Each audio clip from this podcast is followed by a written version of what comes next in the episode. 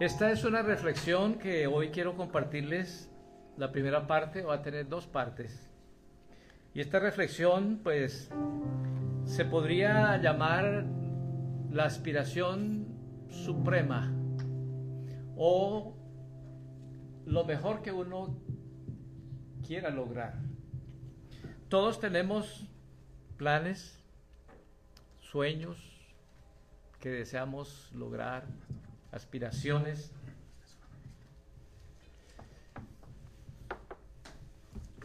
Y, todo eso está bien, que tengamos planes, que tengamos sueños, anhelos, deseos, porque eso es parte del diseño como el Señor nos hizo y es parte del propósito también para el cual nos creó y nos hizo.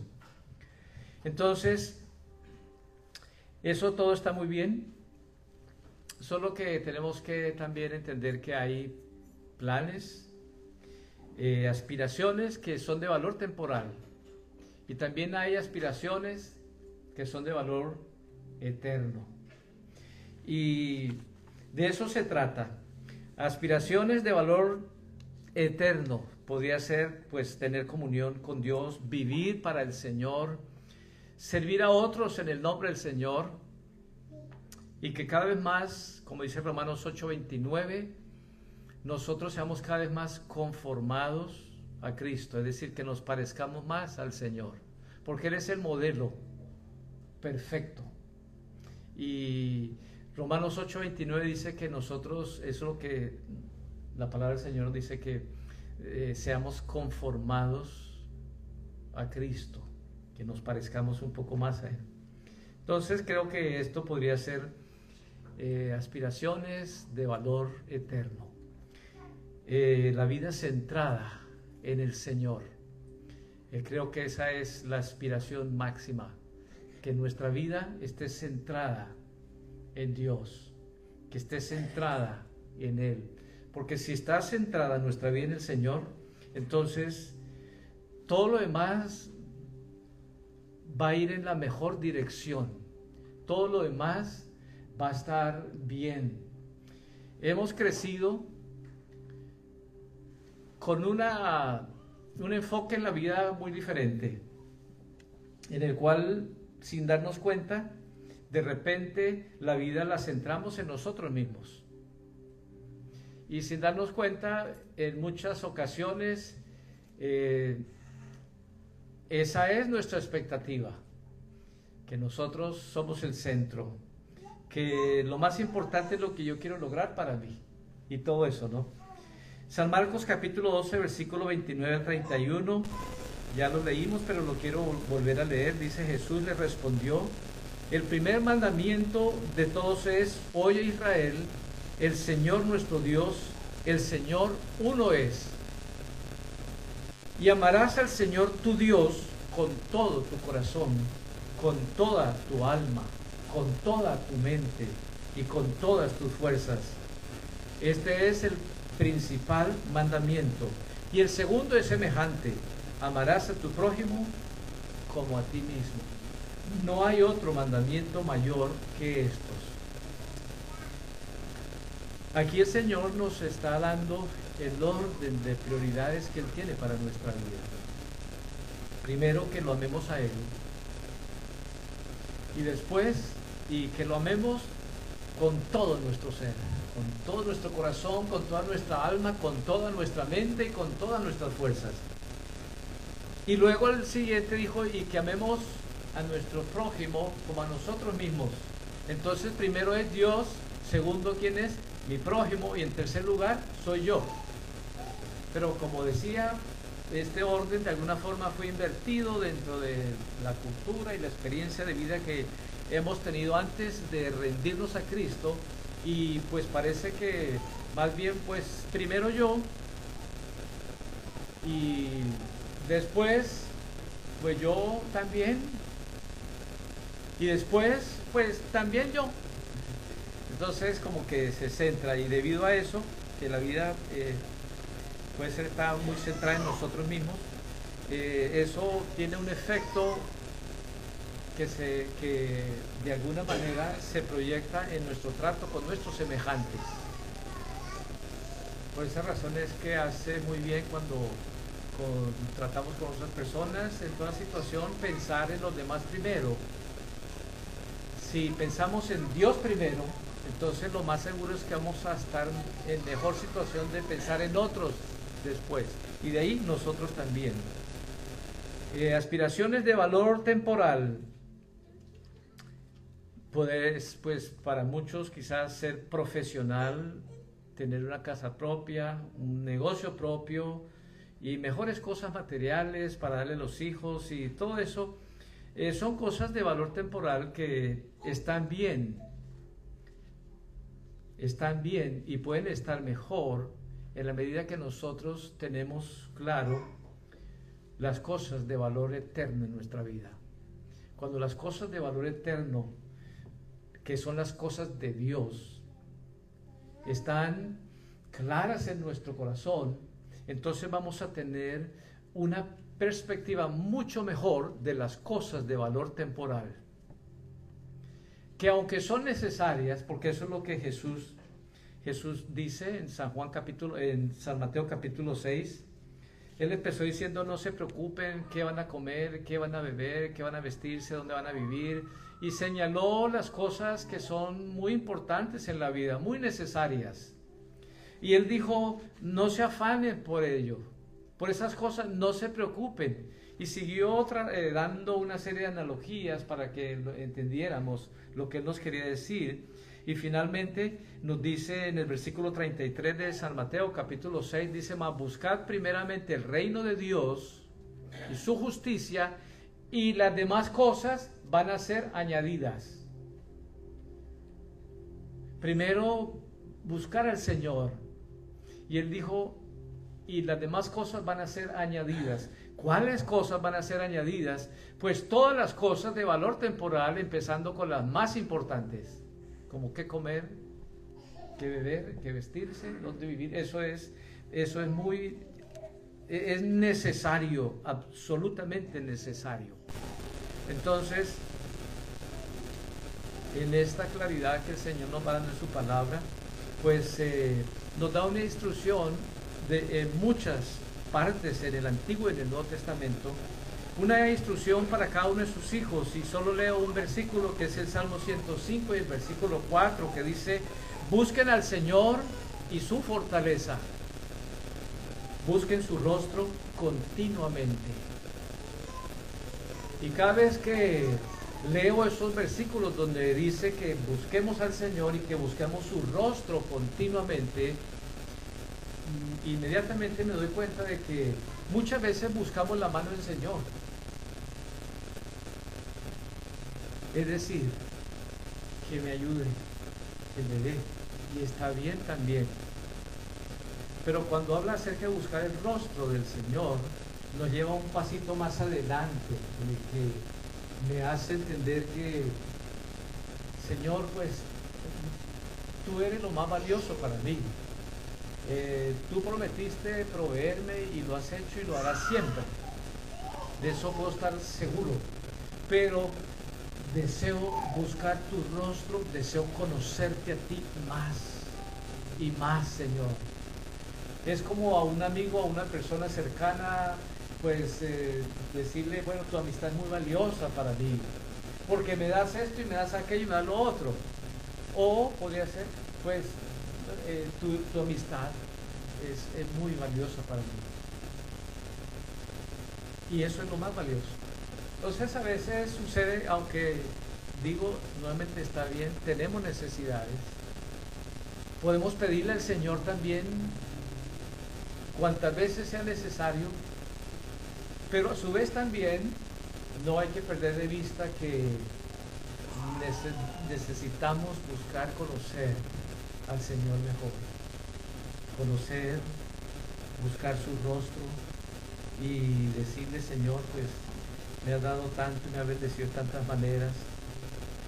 Eh, en esta semana estuve en contacto con personas que están en un estado de salud pues bastante difícil y eso me hace estar muy agradecido, decir Señor, gracias porque pues estoy sano.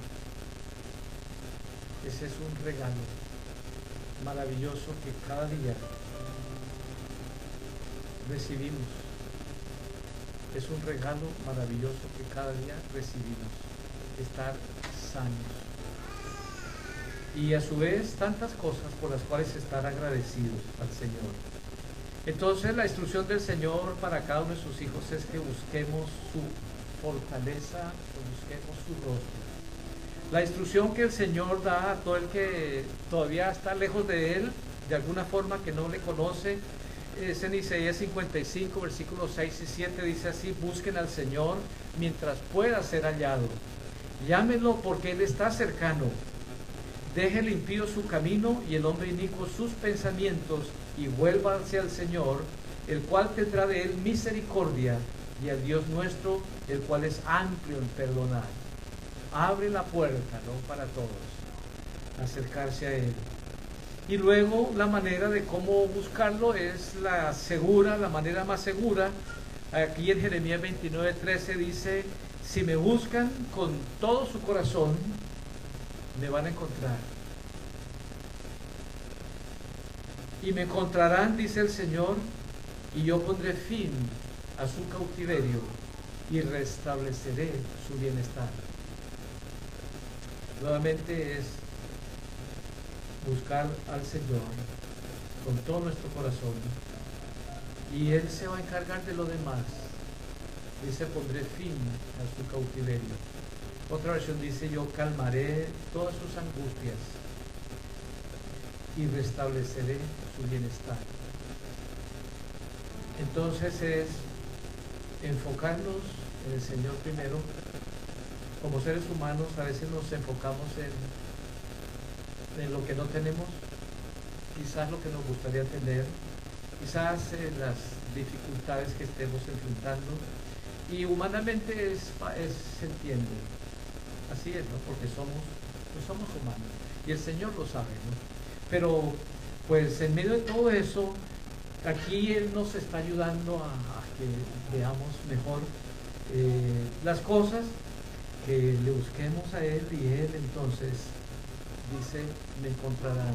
Y yo pondré fin a su cautiverio y restableceré su bienestar. Este es este orden maravilloso del Señor. Alguien dijo en una ocasión, lo escuché en inglés y me pareció muy interesante y lo voy a mencionar como un punto de referencia. Alguien lo dijo en inglés, lo leí por en algún lado. Ah, y, esta eh, escribió, dijo, Crisis and pain shapes your beliefs and habits in your life. Las crisis y el dolor moldean nuestras creencias y hábitos en nuestra vida muy interesante. Eh, no es que es el plan de Dios a través de las crisis y del dolor obrar en nosotros. No es esa su primer manera de obrar. Es la última forma.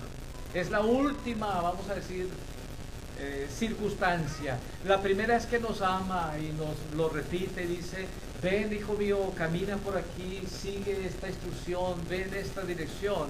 Pero por alguna razón, pues no fácilmente nosotros seguimos esa instrucción y llega en algún momento dado en que hay circunstancias difíciles que suceden y nos ayudan, nos hacen pensar, nos hacen meditar. Cuando yo estaba en la Marina,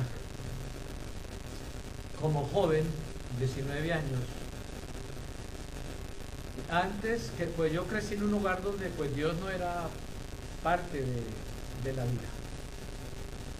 Eh, pues no se habló, lo que se habló acerca de Dios pues, pues no era como que porque otros por ahí comentaban, no hablaban, pero no fue parte de nuestra familia, de ese primer hogar en el que nací, crecí. El Señor me, bendijo con unos padres que me amaron, me cuidaron, me dieron lo mejor en medio de una situación que fue muy difícil. Yo nací en medio de una guerra civil en Colombia. 1948 empezó esa guerra y duró hasta 1954, 55. Yo nací en 1952 en medio de toda esa, de toda esa situación. Ahora ya saben cuántos años tengo. Entonces, pues eh, bueno, y en medio de todo eso, pues eh, se fue dando cierta idea en mí acerca de la vida y debido a toda esa situación tan difícil, de tanta necesidad y tanta pobreza que hubo días en los que apenas una comidita al día tuvimos y el menú de, como 3, 4 años era arroz y era repollo. A veces eh, lo cocinaban, a veces era picadito así crudo, y arroz y repollo, una comidita y esa era la comida, ¿no? Y pues ese era el menú, a veces cambiaba, a veces era, una veces era arroz y repollo, otras veces era repollo y arroz. Entonces ese era el cambio. Y todo eso, ¿no? Eh, eh, pues me, me gusta el arroz y el repollo. No, por alguna razón yo nunca, yo estaba agradecido que había eso. Era pequeño, pero pues mis padres y mis hermanos, todos agradecidos que había eso, ¿no? Y, nunca digo, ese arroz y repollo no lo quiero volver a ver jamás en mi vida. Por alguna razón, pues yo estoy, me gusta y recuerdo eso y pues no siento como que, pobre de mí. Yo probé la carne cuando tenía 8 años. Antes ni sabía cómo era, ni nada, pero eh, gracias al Señor eso nos sostuvo en ese tiempo. Estoy muy agradecido y y de vez en cuando yo mismo preparo el arroz así como lo hacía en esa época en blanco, apenas con un poquito de sal, porque todavía nada más que echarle, y pico ahí el repollito todavía y me lo como, ¿no? Y digo, Señor, en esa época con esto tú nos guardaste y, lo disfruto. Cuando estaba en la Marina hubo un accidente en el cual yo estaba ahí junto con un equipo, un grupo de, de, de infantes de Marina y estando ahí, eh, estamos en una lancha de desembarco y una ola levantó esa lancha y la sentó encima de un arrecife, que es una cuestión así, punto ahí, le hizo pedazos y dos que ven ahí se murieron. Entonces, eh, pues bueno, hasta ese momento yo acerca de la muerte decía, eso es para cuando uno sea viejito, cuando yo sea viejito entonces pues voy a ver qué hay que hacer acerca de que si uno se muere, a dónde se va y todo eso. Entonces, pues con 19 años esa era la conclusión. Para mientras, pues acá en la vida hay que ver cómo uno lucha y yo quiero ver cómo hago algo para que un día los hijos que Dios me dé puedan tener lo que yo no tuve. Esa toda era la manera de pensar en ese tiempo. Y acerca de la muerte, acerca de Dios, acerca de la muerte, yo relacionaba a Dios y la muerte. Eso es para cuando uno se muera. Pero cuando pasó esto, este accidente, y yo estuve pensando, primero, después, por días estuve más asustado, y después decía, yo podía haber estado ahí sentado, donde se murieron esos dos, podía haber estado ahí, y ellos eran de mi edad, entonces empezó a cambiar esta idea de que Dios y la muerte son para cuando uno está viejito, que hay que ver cómo cómo, resuelve eso, ¿no? Pero mientras no, mientras es de que uno puede ganar y conseguir y tener, porque pues uno vale según lo que uno tiene, según lo que tenga, ¿no? Entonces, pues esa fue la, esa reflexión. Pero en esa ocasión, después de ese accidente, pues eh, ahí sí empecé a pensar en Dios. Dije, pues eh, ellos eran jóvenes como yo, y se murieron. Entonces, esta idea de que Dios y la muerte es para cuando uno esté viejito, pues eso le puede no pasar en cualquier momento antes de que llegue a ser viejito. Entonces, eh, tuve miedo varios días de pensar que yo hubiera podido ser uno de esos que estaba ahí.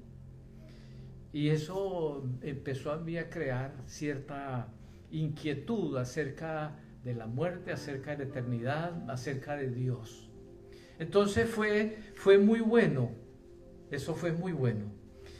En el año 2003 tuve otra experiencia.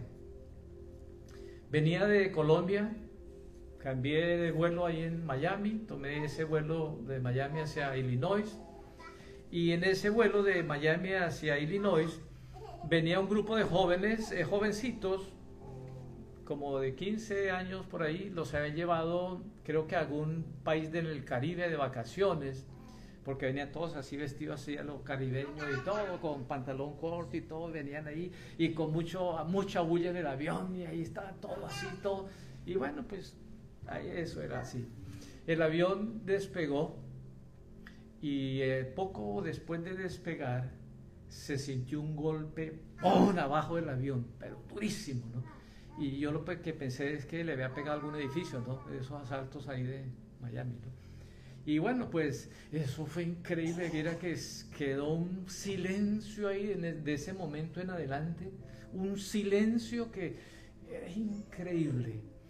Y de ahí todos estos jóvenes, que era un buen grupo ahí, ya dejaron de hacer ruido y todo, y de ahí la gente todo estaban en su eh, celular, ahí como llamando o algo.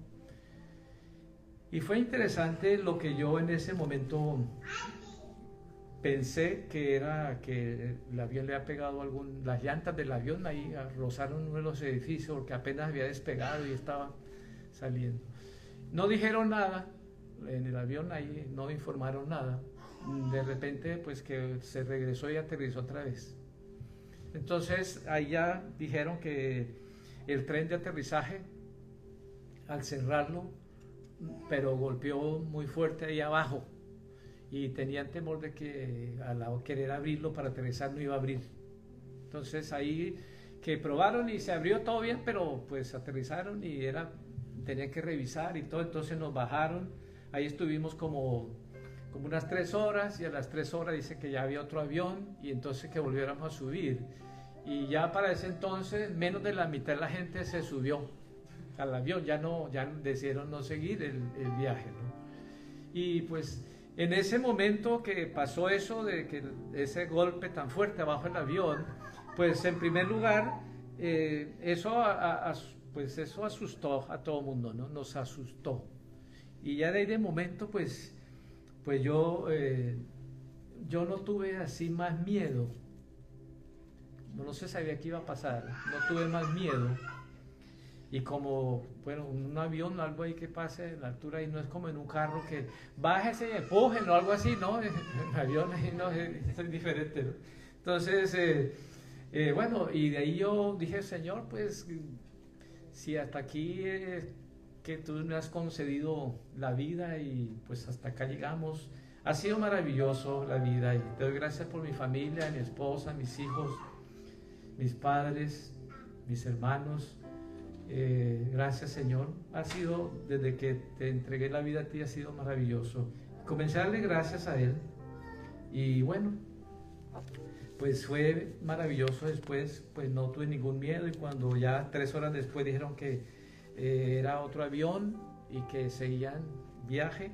Yo subí tranquilo, eh, pero esa fue una experiencia que me ayudó a poder darme cuenta de una gran diferencia en, lo que sucedió en 1972, cuando estaba en la Marina. Eh, pues fue muy diferente porque no tenía Cristo en mi corazón y en este ya en el 2003 cuando pasó esto otro que también parecía que puede ser hasta aquí nomás llegamos eh, tenía mucha paz y era muy diferente la manera de poder percibir esa, esa situación y bueno pues eh, muy bueno digo eh, me sirvió la primera porque pude empezar a meditar en Dios y en la segunda situación por estar agradecido ya por los años vividos de la mano del Señor. La palabra del Señor nos da un consejo que en realidad, como siempre, todo consejo del Señor es lo mejor. Romanos capítulo 2, versículo 2, quisiera leerlo. Y quisiera, quisiera ver allí eh, varias cosas, tres cosas básicas. Quisiera ver en este versículo, que es parte de esta primera reflexión que quiero compartirles. Romanos capítulo 12, versículo 2 dice así, no imiten las, las conductas ni las costumbres de este mundo, Más bien, Romanos 12.2, más bien dejen que Dios los transforme en personas nuevas al, renovarles su manera de pensar. Entonces aprenderán a conocer la voluntad de Dios para ustedes, la cual es buena, agradable y perfecta.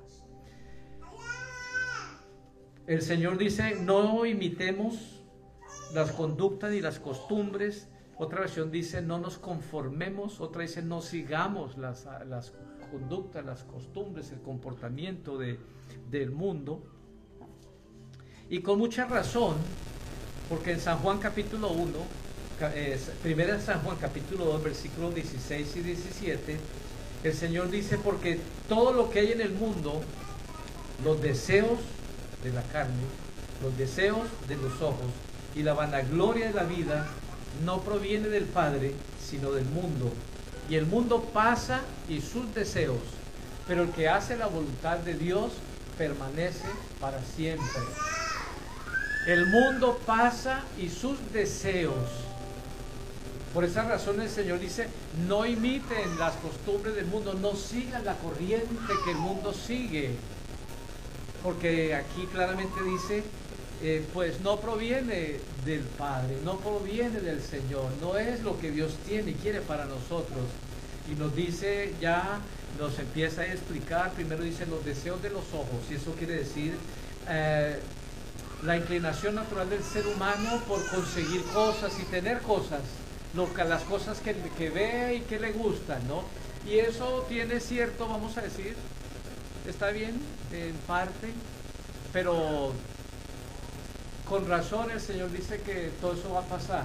Y es que así es, las cosas que uno valora, que ve, que son atractivas, que le gustan, esas cosas van perdiendo su valor para uno. Eh, en la medida que pasan los años, yo les puedo decir ahora, ya estoy por cumplir apenas 70 años, todo eso. Eh, cuando tenía 30 años, ah, valoraba las cosas de cierta manera, que ahora ya no. Que ahora ya no. Y me afanaba por cosas que aún algunas de esas pues tienen valor para otros, eh, quizás a la misma edad, los 30 años, ¿no? Pero para mí ya no. ¿Por qué? Porque así es, ¿no? El valor de las cosas cada vez va disminuyendo para uno en la medida que van pasando los años. Eso es lo que dice aquí. Y por eso el Señor dice, no, no sigan esa corriente. Porque eh, esas cosas van perdiendo su valor ¿Para quién? Para mí. Para otros, el que, como digo, el que tiene 30 años, pues va a valorar eso como yo lo valoraba cuando tenía, tenía 30 años. Entonces, los deseos de los ojos, los deseos de la carne es todo aquello que de alguna forma nos produce placer. Y de la misma manera, esas cosas con el paso de los años van perdiendo valor, van perdiendo el gusto por esas cosas. Y luego por años lo he estado escuchando, lo he estado viendo. Ah, yo trabajaba como capellán hasta el año pasado y a unas empresas y pues allí estaba, era un consejero y ella ayudaba a los, a los empleados en diferentes situaciones y a su vez era intérprete entonces, en varias ocasiones tuve que ir al hospital para ser intérprete. Eh, el médico les quería dar un reporte de lo que, los estudios que le hicieron. Y como no hablaban en inglés, entonces necesitaban a alguien que les fuera a interpretar y pues parte de mi función como capellán era ser intérprete. Y estuve en varias eh, de esas situaciones y en realidad que fue, me llamó tanto la atención porque, por ejemplo, a un hombre como de unos 55 años por ahí, eh, le dieron el reporte, le dijeron pues el hígado, tu hígado está destruido. Y entonces ahí el médico le empezó a explicar de qué se trataba y todo, pues, eh, y él dijo, ¿usted toma alcohol? Yo sí. ¿Y por cuánto tiempo? No, pues yo solo los fines de semana, eh, todos los fines de semana. ¿Cuánto tiempo? Pues ya hace unos 30 años.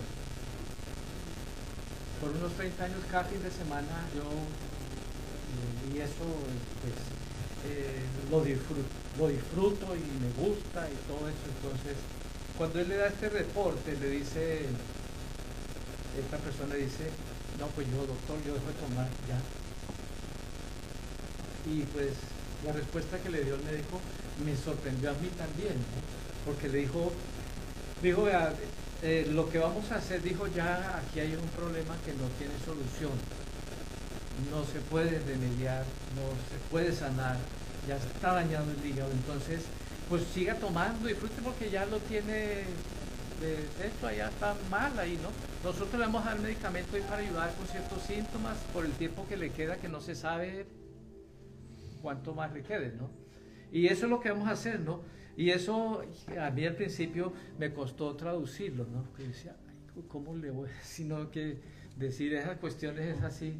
Por otra parte dije, ah, este doctor es un poco insensible, ¿no? ¿Cómo le dice eso? No, y ahí ya yo no sabía cómo decirle, pero bueno, como tenía que decirle, pues le dije, no, pero me quedé pensando el resto de ese día en eso, ¿no? Ay, ahí me dio, recordé un dicho que lo veía en las carteles grandes, en el último, el último país que estuve antes de venir aquí en México, que estuve 16 años allá, y vinimos aquí en el 2012 a Chicago y luego aquí hace 5 años, y una, decir que una propaganda de, de bebida alcohólica, y decía, porque lo bebido nadie me lo quita. Entonces ya cuando este señor doctor le dice al otro eso, yo dije, ah, pues eso era cierto, pues sí, qué increíble, ¿no? Y qué tremendo, ¿no? El principio así como muy, ya después, qué increíble, ¿no? Eso es tremendo, ¿no? Pero bueno, es que así es, los deseos, todo aquello que nos produce placer también va perdiéndolo. Y para esta persona, él dejó de beber ese día.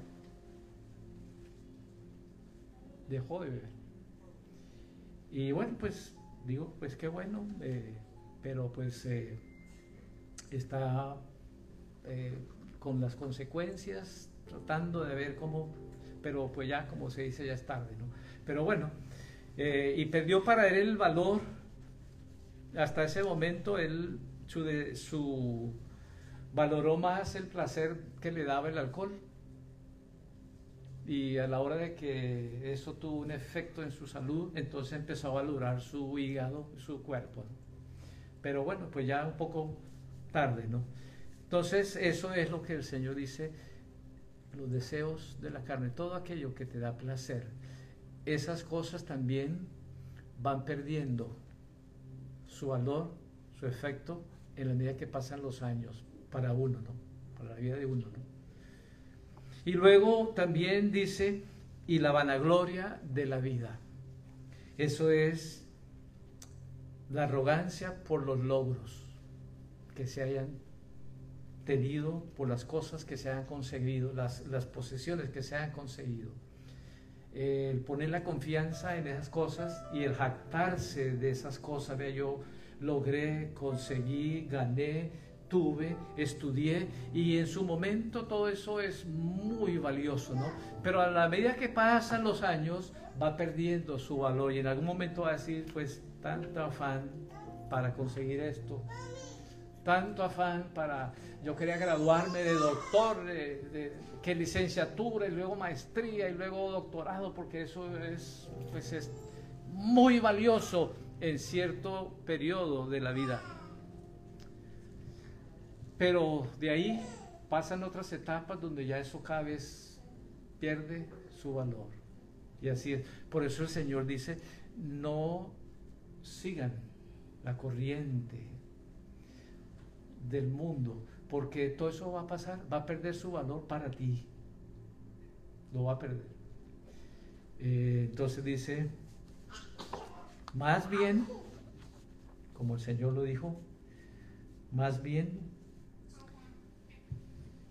que busquemos primero al Señor y lo demás va a ser añadido.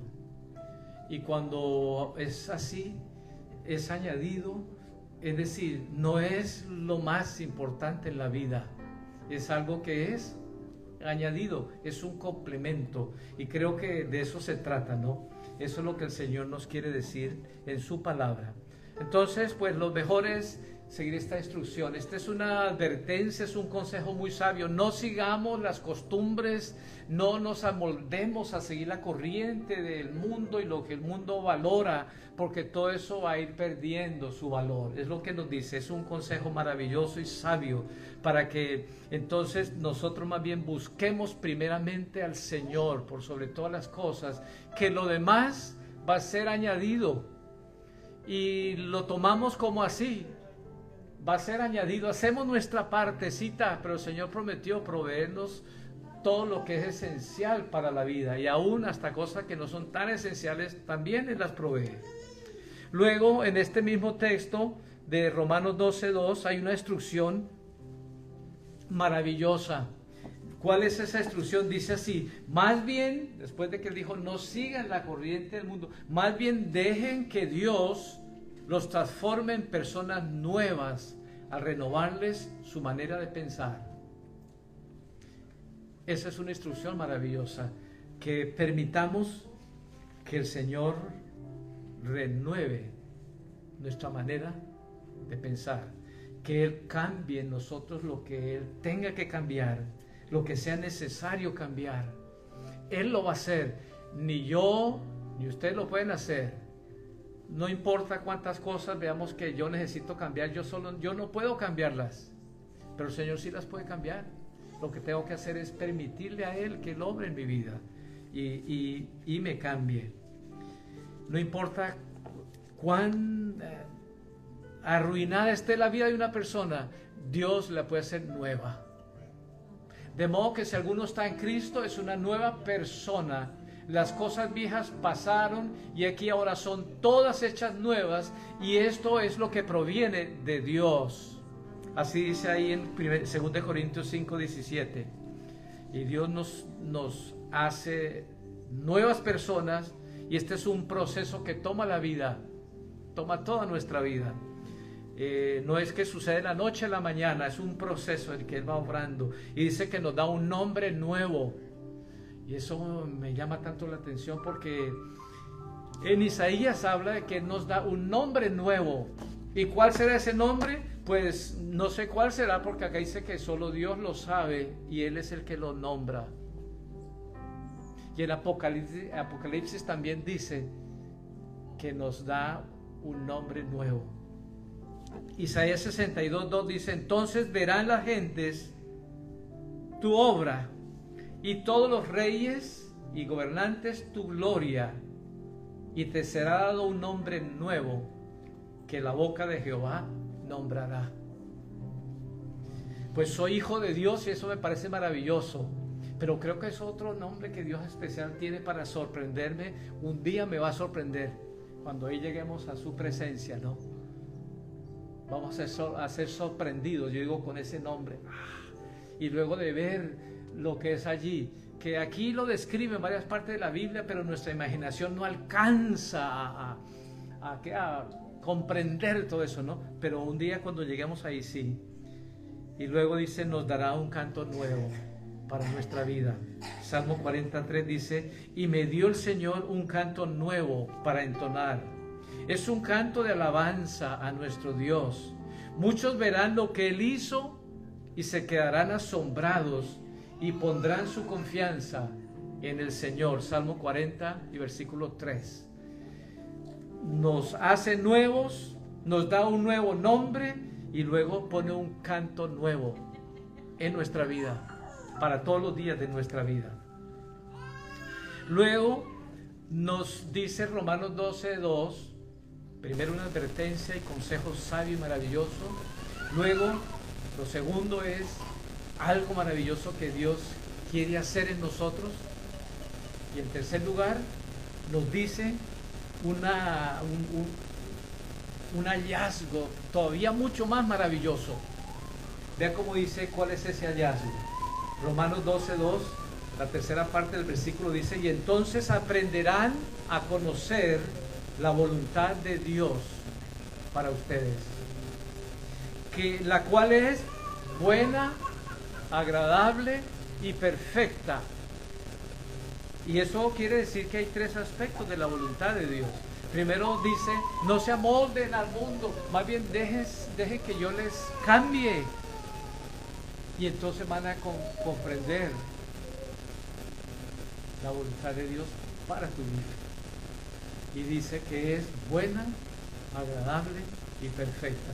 Y hay tres aspectos de la voluntad de Dios. Los menciono brevemente y voy a terminar esta reflexión y la seguiremos Dios mediante el próximo domingo. El primero es que dice que la voluntad de Dios es buena. Y eso nos habla de una instrucción general que Dios da para todos y que es buena. Dice que perdonemos, que amemos, que no robemos, que no mintamos, que nos ayudemos unos a otros, que todo eso es una instrucción general que Dios nos da para todos y es buena. Todo lo que nos dice que hagamos en su palabra es bueno. Y esa es la voluntad de Dios, en general para todos buena. Luego dice que es agradable. Y eso agradable es nos quiere decir que hay una voluntad de Dios que es específica para mi vida. En un momento y en una circunstancia específica para mi vida. Por eso es súper agradable y maravilloso cuando eh, tenemos que tomar una decisión y estamos orando al Señor que Dios nos guíe qué decisión tomar y de ahí entendemos lo que Dios quiere para mi vida. Quizás lo que Dios me pide a mí no es lo mismo que te está pidiendo a ti en este tiempo. Pues Él te está diciendo que vaya a África. Pues a mí no me está diciendo eso, ¿no? Pero si está en tu corazón y sabe que eso es lo que Dios quiere, tú estás, pero eh, eh, súper encantado y agradable saber que ya sé qué es lo que Dios quiere, ¿no? Para mi vida. Que vaya a África, ¿no? Y como mí no me dice eso, pues yo digo, qué bien, hoy el Señor te ayude y, ay, no, qué bien, ¿no? Pues para mí Él me está hablando otra cuestión, ¿no? Pero de todas formas la voluntad de Dios es agradable.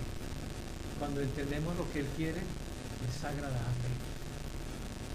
Y esa es una voluntad de Dios que es muy específica, que es revelada a uno como individuo, como persona, en una circunstancia especial, en una circunstancia específica. Y luego dice que la voluntad de Dios es perfecta. Y de esta voluntad de Dios podemos eh, ver claramente la soberanía de Dios.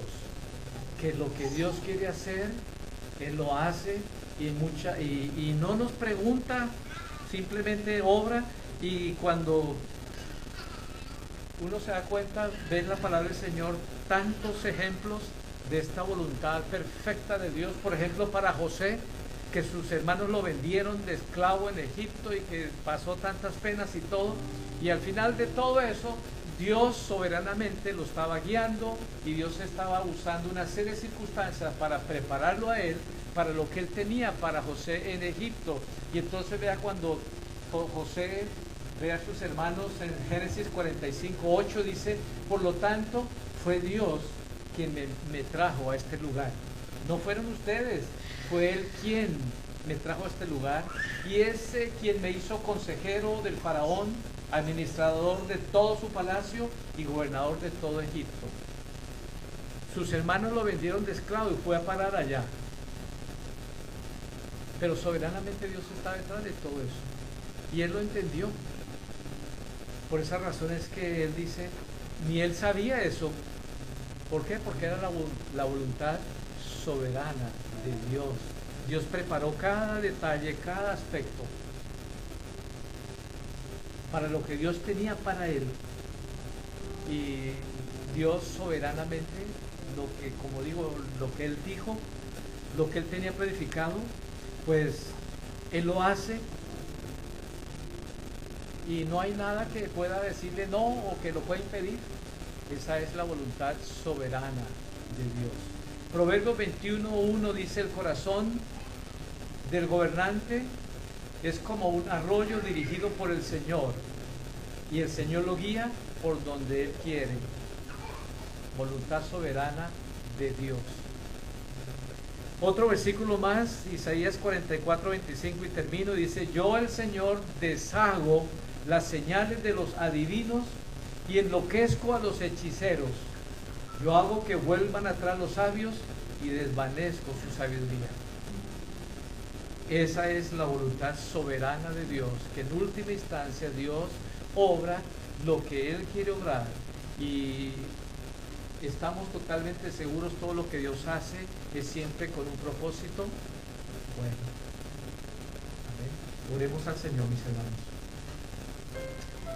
Señor, te damos gracias porque tu palabra nos instruye la mejor manera de vivir aquí en esta tierra y también en la eternidad. Gracias Señor te damos por tu palabra que nos enseña, que nos instruye, que nos redarguye, que nos sana, que nos fortalece y nos da el sentido de dirección que está en tu voluntad para nuestra vida. Te pido Señor que tu Espíritu Santo sea iluminando a cada uno de mis hermanos, que en esta mañana Señor tu Espíritu Santo sea el que habla a cada uno conforme a lo que tú Señor quiere hablarle a cada uno.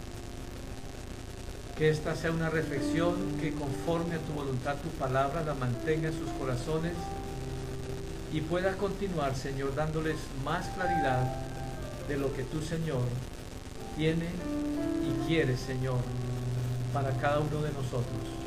En el nombre de Jesús. Amén. Amén.